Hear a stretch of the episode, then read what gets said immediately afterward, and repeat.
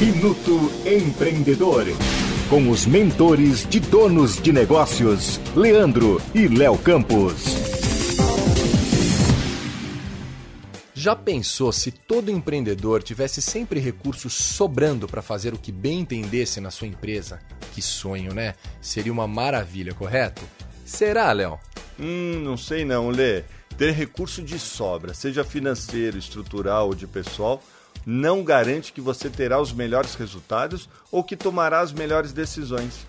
Portanto, se você está contaminado pela mentalidade ah, se eu tivesse mais recurso, mais estrutura, ou quando eu tiver mais recurso, tudo será diferente? Cuidado!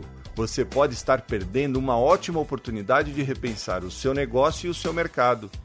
Exatamente. E um bom exemplo para você entender o que estamos falando é a Nintendo, a famosa empresa de games que no passado enfrentou uma crise terrível, chegou a esgotar todos os seus recursos financeiros e não conseguia mais competir com as suas concorrentes no aprimoramento tecnológico.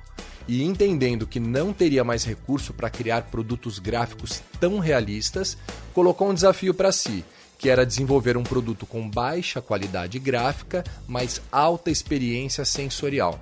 Exatamente, Lê. Foi aí que surgiu o famoso Nintendo Wii, onde o jogador se movimenta fisicamente para jogar. Isso fez com que a Nintendo conseguisse captar muito dinheiro e voltasse a ser uma das grandes referências de mercado. Você também pode usar a Nintendo como inspiração para compensar a sua falta de recurso.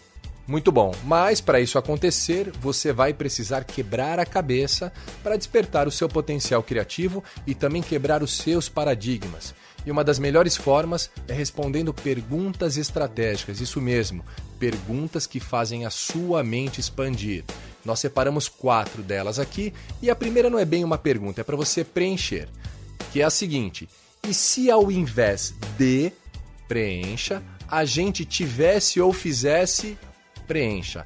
Faça quantos exercícios desse você quiser. Segundo, que novo projeto ou serviço eu posso desenvolver sem depender deste recurso que eu estava esperando? Terceiro, o que o meu público precisa, mas ainda não sabe que precisa? Essa é uma ótima reflexão, hein? Quarto, para fechar, tem a ver com parceria. Quem poderia ser um parceiro ideal seu, meu, que nos ajudaria a suprir essa nossa falta de recurso? Então é isso, empreendedor. Você também pode criar outras perguntas e convidar seus amigos ou equipe a respondê-las. Ou contratar também um especialista para te ajudar. Isso mesmo. O importante é que você não se acomode e não desista. Mude sua visão, exercitando sua criatividade e expandindo a sua mente.